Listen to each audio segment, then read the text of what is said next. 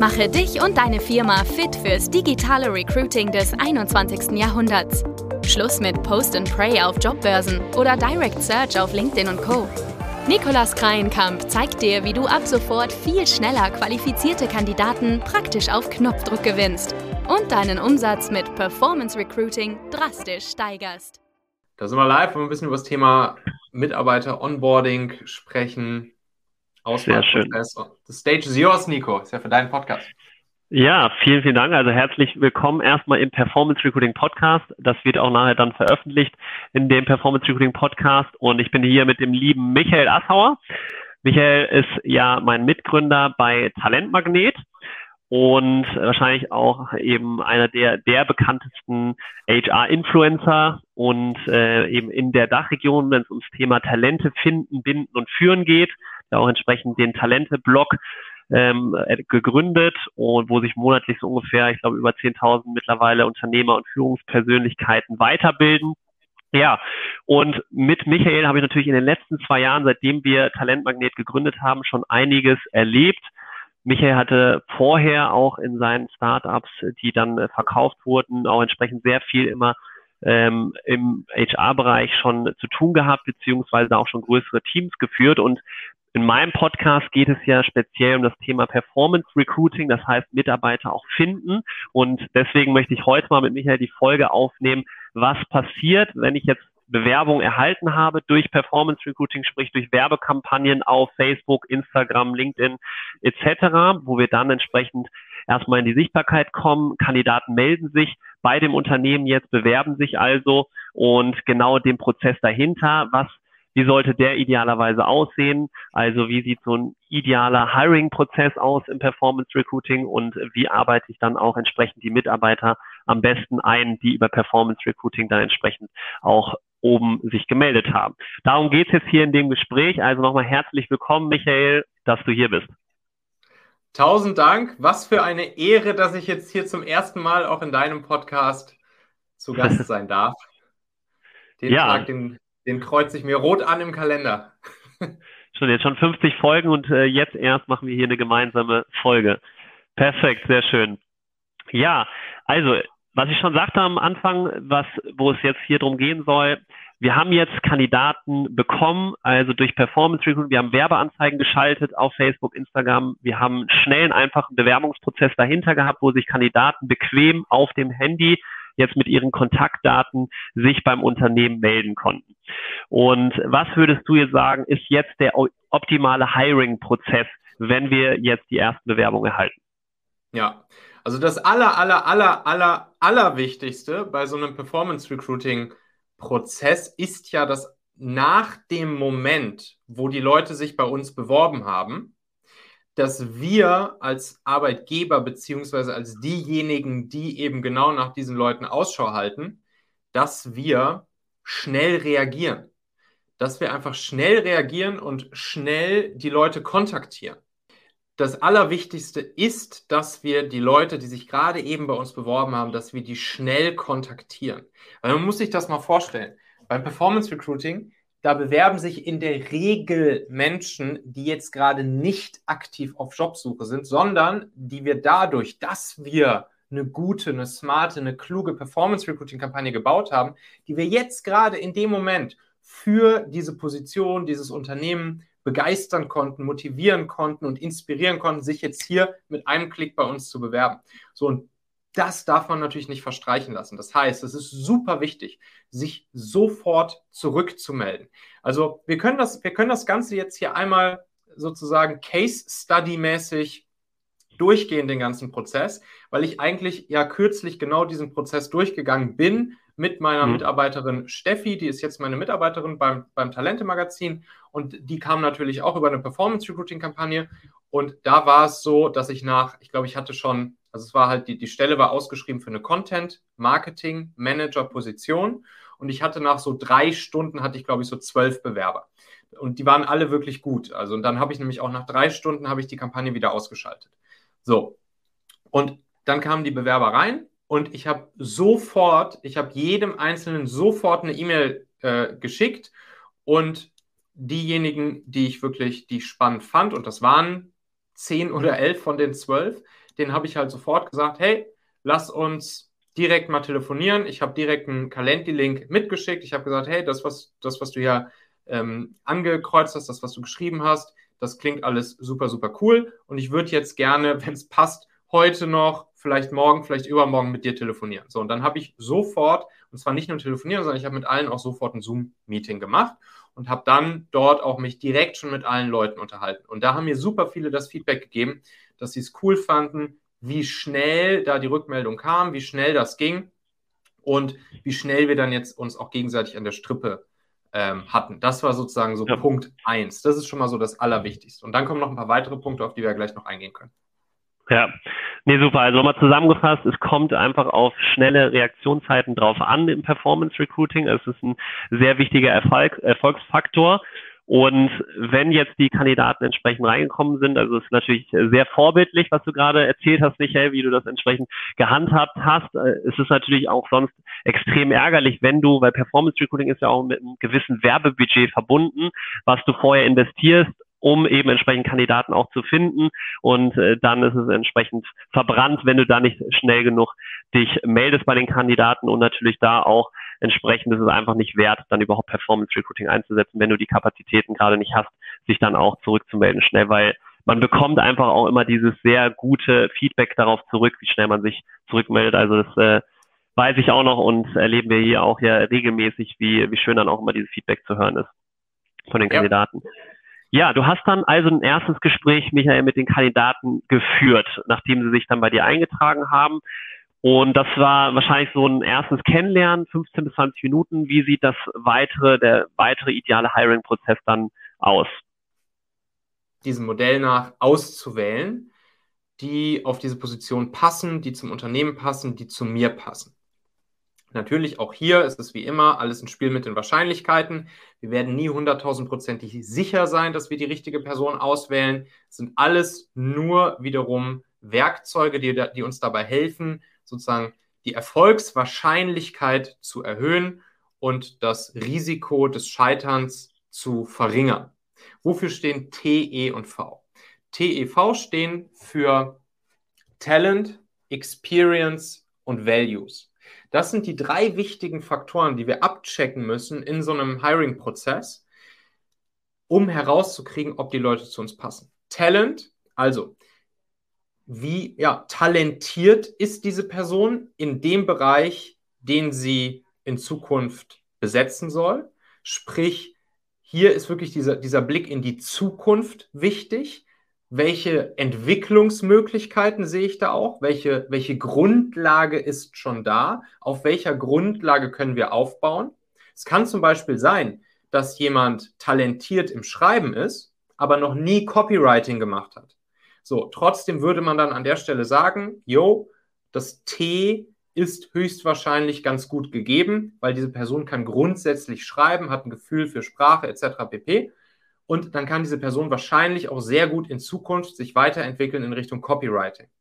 Also T, dann E, das ist der Blick in die Vergangenheit, die Experience. Also hat diese Person schon mal Erfahrung gesammelt mit den Aufgaben, die sie in der, in der Position äh, auch in Zukunft tun soll. Also hat sie zum Beispiel schon mal Copywriting gemacht? Ja oder nein? Und das V, das sind die, das sind die Values, die Werte, das ist sozusagen, ja, der, der Charaktercheck, könnte man sagen. Also auch die Frage nach dem, wie wollen wir zusammenarbeiten? Auf Basis welcher grundlegenden ethisch-moralischen Werte, auf Basis welcher ähm, unternehmenstechnischen Werte, wie wollen wir zusammenarbeiten? So, und dann machst du folgendes. Wenn du eine Person kennenlernst, dann checkst du diese drei Dinge jeweils ab. Wie man sie jeweils abschätzt, da kommen wir gleich nochmal drauf zu sprechen. Aber was du machst, ist, dass du entweder diesen Buchstaben T, E und V als Groß- oder als Kleinbuchstabe schreibst. Das heißt, wenn du, wenn du sagst, yo, das Talent, die Zukunfts-, das Zukunftsentwicklungspotenzial das siehst du, dass das bei einer Person vorhanden ist. Dann schreibst du ein großes T. Wenn du, wenn du denkst, dass das nicht so sehr vorhanden ist, schreibst du ein kleines T. Bei der Experience ganz genauso. Wenn diese Person schon viel Experience hat in dem Bereich, um den es geht, schreibst du ein großes E, ansonsten schreibst du ein kleines E. Und bei den Values ganz genauso, wenn du, wenn du nach dem Value-Check äh, feststellst, dass diese Person passt, schreibst ein großes V und sonst schreibst ein kleines V. Und dann suchst du nach solchen Menschen, die natürlich, klar, der allerbeste Fall ist Groß T, Groß E, Groß V. Also Top Zukunftspotenzial, Top Erfahrung, Top Values. Das Problem ist nur, dass, dieses, dass diese Kombination Groß T, Groß E, Groß V, dass das halt wirklich die Nadel im Heuhaufen ist und dass die natürlich super, super selten ist und natürlich, gerade auch wenn wir hier das Ganze mal aus Startup-Sicht betrachten, dass natürlich auch die allerteuersten Menschen sind. Und deshalb ist ein Trick an der Sache, nach Menschen zu suchen, die Groß T, Klein e und Groß V sind. Also wo ein riesengroßes Zukunftspotenzial vorhanden ist, deshalb ein großes T, wo vielleicht die Experience, die Erfahrung, die sie bisher gesammelt haben, noch nicht so hoch ist, deshalb ein kleines E, wo aber der Value-Check, also die Werte aufgrund, auf Grundlage derer wir miteinander arbeiten wollen, die wiederum hoch sind. Das sind dann so diese sogenannten, wenn man in Bildern spricht, so die sogenannten Rohdiamanten, ne? nach denen wir halt Ausschau halten. Die, die können wir noch, die können wir noch mit auf die, auf die Reise nehmen, die können wir sozusagen formen, die können wir in unsere Richtung weiterentwickeln. Und gleichzeitig sind es halt auch die Leute, die selbst häufig noch sehr, sehr hungrig sind in ihrer, in ihrer persönlichen Weiterentwicklung, Weiterbildung, auch monetär gesehen, die noch vergleichsweise nicht das allerhöchste Gehalt fordern können und so weiter und so fort. Und deshalb sind das die Menschen, nach denen wir Ausschau halten wollen. Groß T, klein e, groß V. Dann vielleicht noch wichtig zu verstehen, es gibt die sogenannten Terroristen. Das wird tatsächlich dann so genannt, die Terroristen. Das sind die, die groß T, groß E, aber klein V haben. Und da müssen wir uns ganz schön vor in Acht nehmen, weil wir bei diesen Menschen ein hohes Zukunftspotenzial sehen. Wir sehen, okay, krass, die haben schon viel Erfahrung, viel Experience in dem Bereich, was wir brauchen. Aber wir stellen vielleicht fest, dass, dass die Values, vielleicht der Charakter, die ethisch-moralische Einstellung, dass das eigentlich nicht zu dem passt, was wir brauchen. Aber wir lassen uns halt schnell blenden von dem großen T und dem großen E und dann sagen wir, ach komm, das mit dem kleinen V, das kriegen wir schon hin. Aber das ist eine Falle, in die wir halt schnell reinlaufen können und in die wir auf keinen Fall reintappen dürfen. Das heißt, diese Terroristen, Groß T, Groß E, Klein V, da müssen wir auch uns ganz, ganz, ganz knallhart dazu zwingen, diese Menschen dann im Auswahlprozess nicht weiter zu beachten.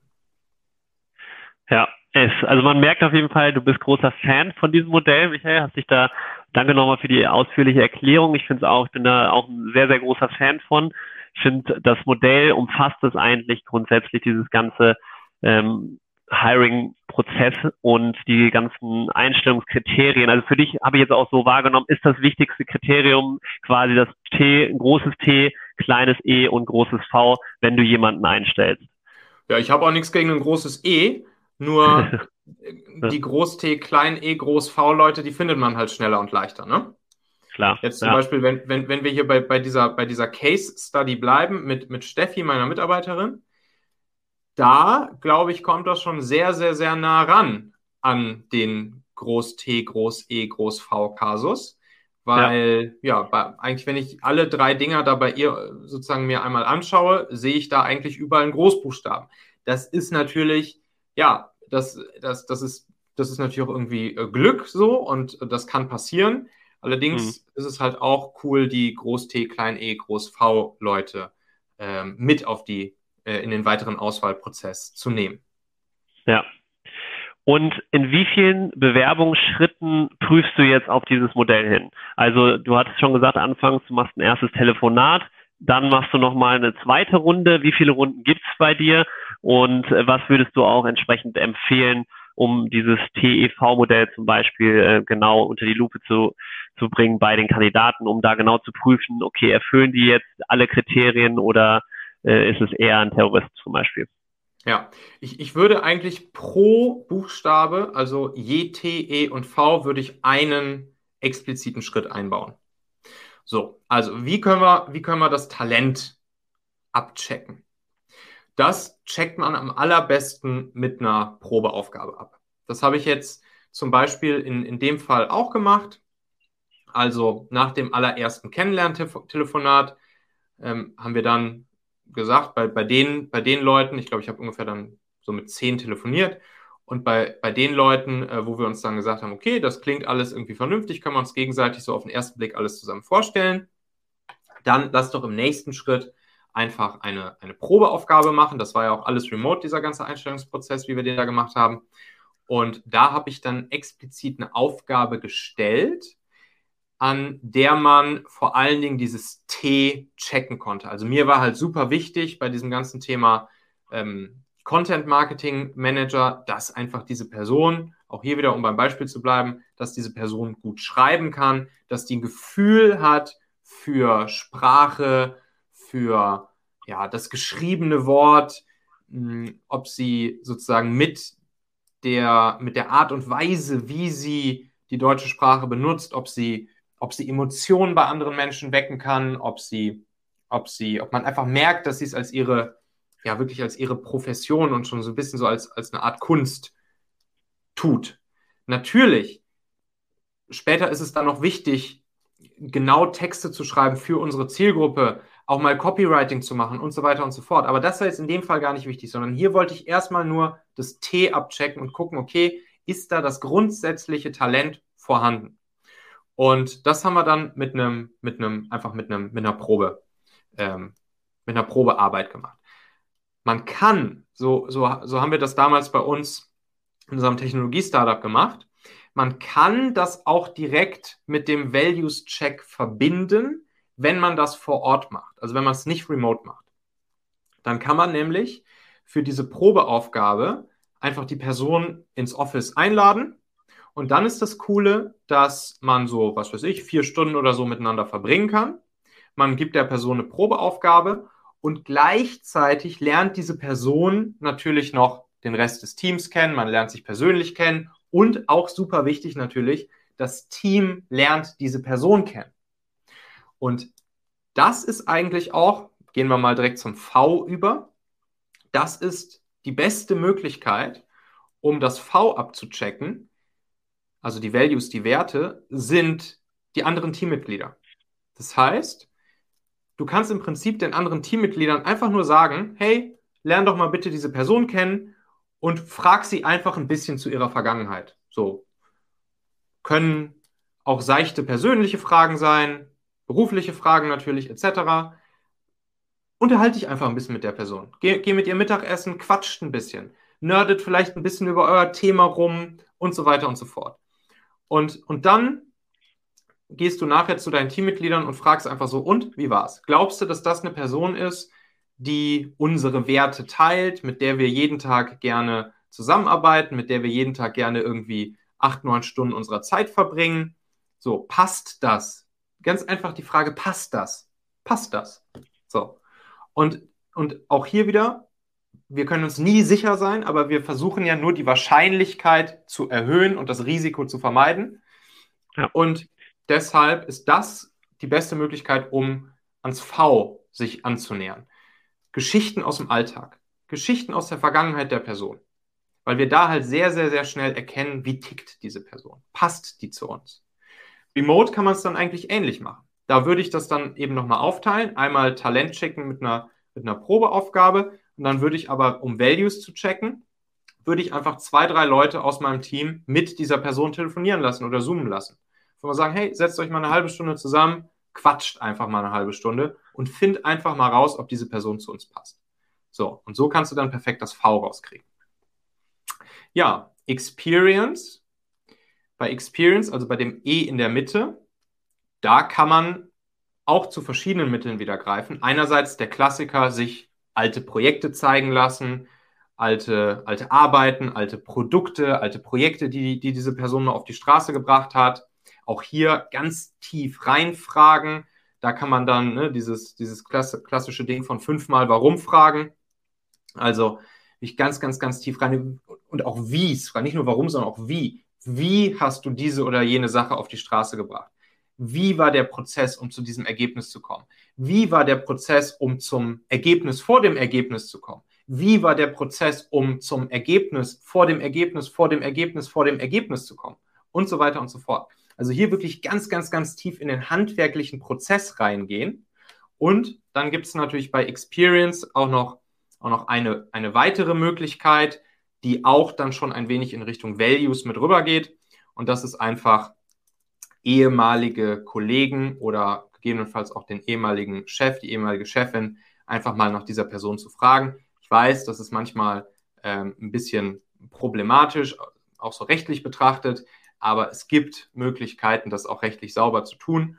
Und ähm, das ist immer ein ganz, ganz, ganz großer Hebel. Es ist nicht umsonst in vielen anderen Ländern auch das, das Standardmäßigste der Welt, dass man halt Referenzen ähm, sich abholt bei ehemaligen Arbeitgebern, ehemaligen Teammitgliedern und so weiter und so fort. Und da kann man dann eben auch natürlich vor allen Dingen auch mal über das Fachliche sprechen, so, ja, wie, und, und so kriegst du dann eben raus, wie ist die Experience, die Erfahrung, wirklich die handwerkliche, tiefe Erfahrung äh, dieser Person dann in dem Bereich, wo sie arbeiten soll. Perfekt. Okay, also nochmal zusammengefasst. Wir haben jetzt das T, E und V geprüft von den Kandidaten, entweder in drei verschiedenen Runden oder entsprechend T und V in einer Runde zusammengefasst, entsprechend geprüft und jetzt ist das Hiring dann. Man hat sich jetzt für einen Mitarbeiter entschieden und jetzt ist der nächste Step ja das Onboarding. Vielleicht können wir da auch noch kurz ein paar Worte zu sagen. Wir sind jetzt 25 Minuten hier. Äh, es geht schon langsam Richtung Ende, aber wenn jetzt Mitarbeiter eingestellt wurde und gefunden ist, wie würdest du dann entsprechend einen Mitarbeiter auch richtig einarbeiten, dass er vor allen Dingen auch die Zeit der anderen Mitarbeiter nicht zu stark beansprucht? Ja. Ich versuche es hier mal jetzt kurz und knackig zu machen. So, Punkt Nummer eins. Der allererste Arbeitstag ist hyper, hyper kritisch. Stell dir vor, diese, diese Person, die hat gerade alles andere an den Nagel gehangen, was ihre, äh, ihre berufliche Situation angeht. Diese Person, die hat sich gerade, die hat gerade eine, eine Once-in-a-Lifetime-Entscheidung getroffen, nämlich mit dir, für dich und deine Firma in deinem Team zu arbeiten. Ne, für, für uns als Chefs ist es, ist es oft so, ja, okay, kommt halt übermorgen der neue Mitarbeiter, gut, ja, pff, läuft. So, aber aus Sicht der Person, das muss man sich halt immer wieder vor Augen führen, was das für ein riesengroßer Schritt ist, den alten Job an den Nagel zu hängen. Ich meine, wir haben jetzt ja bei Talentmagnet eine neue Mitarbeiterin, die jetzt, glaube ich, im, im August anfängt. Und sie wechselt ja sogar die Stadt. Sie zieht extra nach Hamburg. Und das muss man sich halt mal vorstellen. Diese Person, die, die hat ihren alten Job gekündigt, die hat ihre alte Wohnung gekündigt, die wechselt jetzt in eine andere Stadt und so weiter und so fort. Und das gilt es am, die, diese, diese einerseits diese, diese positive Emotion, die für diese Person damit verbunden ist, sie ist ja motiviert, gleichzeitig aber auch diese Unsicherheit, die natürlich mitspielt. Habe ich, war das die richtige Entscheidung? Ja, nein, vielleicht. Das gilt es am allerersten Tag abzufangen und mit einer richtig geilen Experience am ersten Tag aufzufangen und der Person von Tag eins. Wir wissen alle, unser Bauchgefühl trügt uns in der Regel nicht und, und wir wollen, dass, die, dass, dass eine Person ab Tag eins ein geiles Bauchgefühl bei uns hat, dass sie ab Tag 1 weiß, yo, die Entscheidung, die war richtig, dass ich hier hingewechselt bin. So. Das nur mal so ganz kurz am Rande. Also das, das verkacken ja. leider auch echt viele Unternehmen, diesen ersten Arbeitstag. Ich habe selbst, ich habe selbst im Daimler-Konzern erlebt, wie Leute ihren ersten Tag hatten und es war noch kein Laptop da. es war überhaupt noch nicht klar, wo die Leute sitzen sollten. Der Chef war auf Dienstreise. Es hat sich keiner verantwortlich für, für die Person gefühlt. Die Person saß ja. am ersten Tag einfach nur allein in der Küche rum und die Leute wussten noch nicht mal, wer es ist und und es, also es war wirklich teilweise hm. Katastrophe und ich dachte mir, scheiße, Alter, wie kann, wie kann sowas passieren?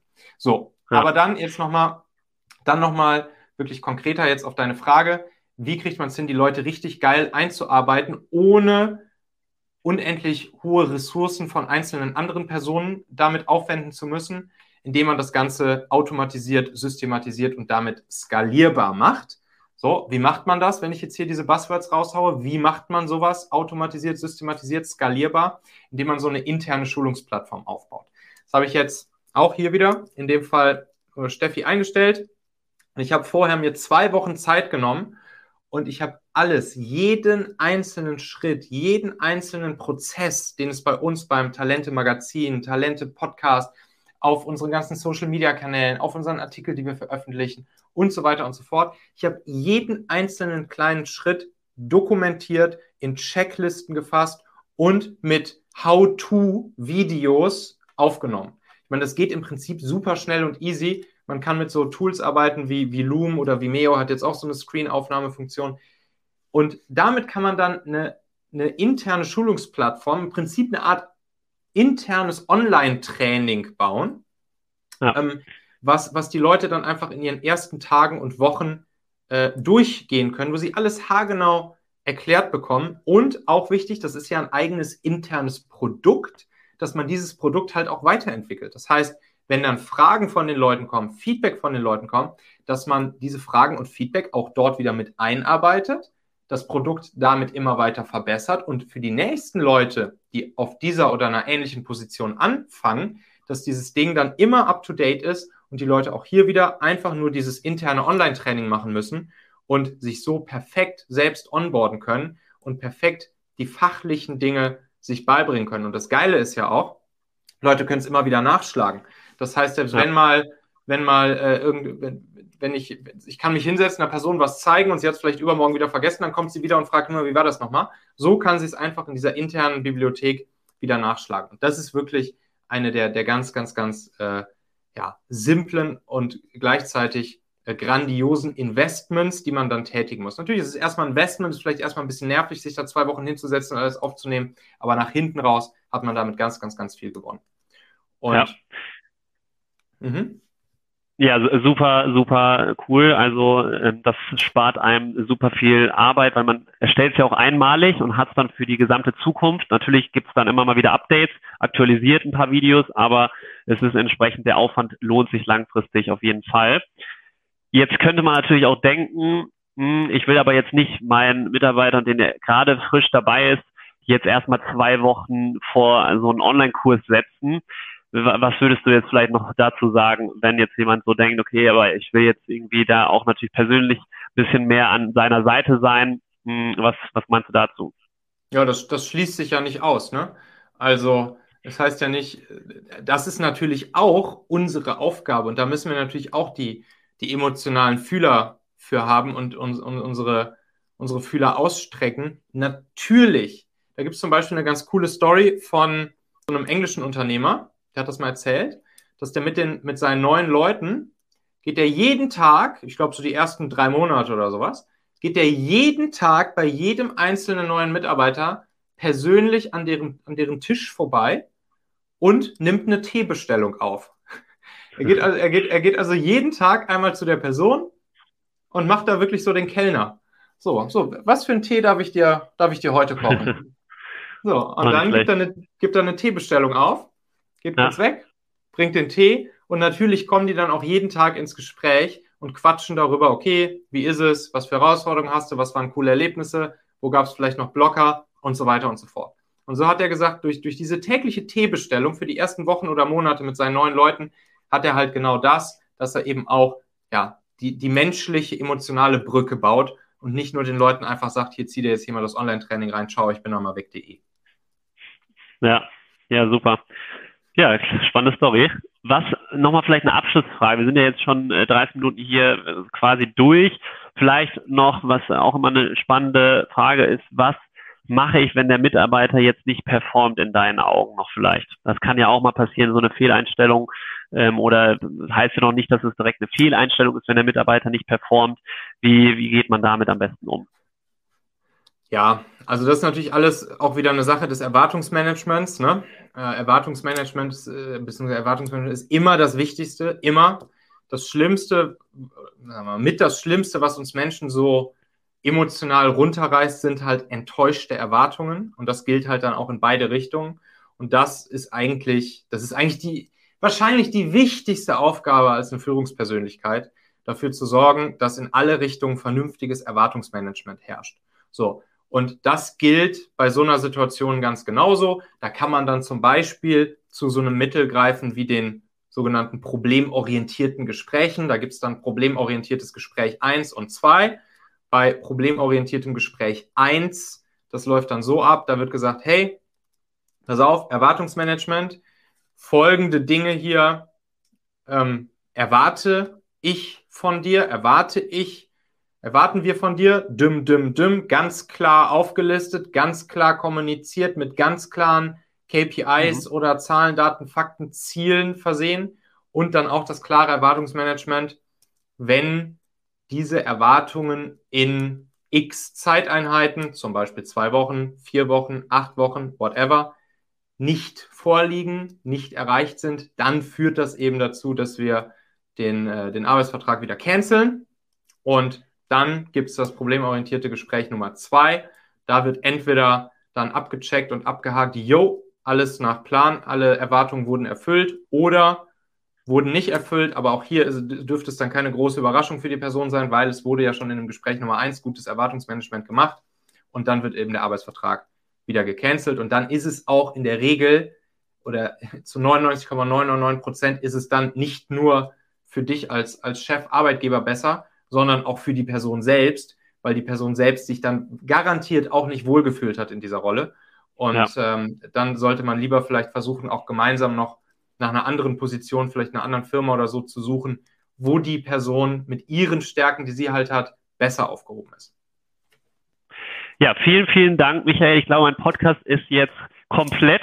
Also zum einen findet ihr super viele Folgen, wie ihr überhaupt Kandidaten findet für eure offenen Positionen. Also da habe ich zu Genüge passende Folgen erstellt und jetzt hat Michael das noch sehr schön ergänzt mit, was passiert, wenn ich jetzt Kandidaten gefunden habe, wie sieht der Prozess danach idealerweise aus, wie kann der aussehen und äh, wie sieht dann auch, wenn du jemanden einstellst, die Einarbeitung, das Onboarding aus. Also Jetzt äh, sind wir da, haben wir das Allround-Paket quasi abgeschlossen. Also vielen Dank nochmal für deine interessanten Insights, Michael. Und ja, dann würde ich sagen, sind wir soweit durch oder möchtest du noch was ergänzen, wo man natürlich Michael findet? Ich glaube, er ist ja auch gerade jetzt überall live, von daher auf LinkedIn, Instagram und das sind so die Hauptkanäle, wo du, glaube ich, aktiv bist, natürlich Xing, glaube ich auch, ne? Klar, oder gerne auch mal in meinen Talente-Podcast reinhören, wer da jetzt noch nicht reingehört hast. Einfach nach genau. Talente suchen orangenes Cover, da geht es dann ganz viel um so einen Kram. Genau, und da haben wir nämlich auch vorhin noch eine Folge aufgenommen zum Thema Performance Recruiting, wo ich dann ein bisschen darüber erzählt habe. Yes. Ja, super. Vielen, vielen Dank. Sehr schön. Danke dir, Nico. Hasta luego. Bis dann. Danke dir.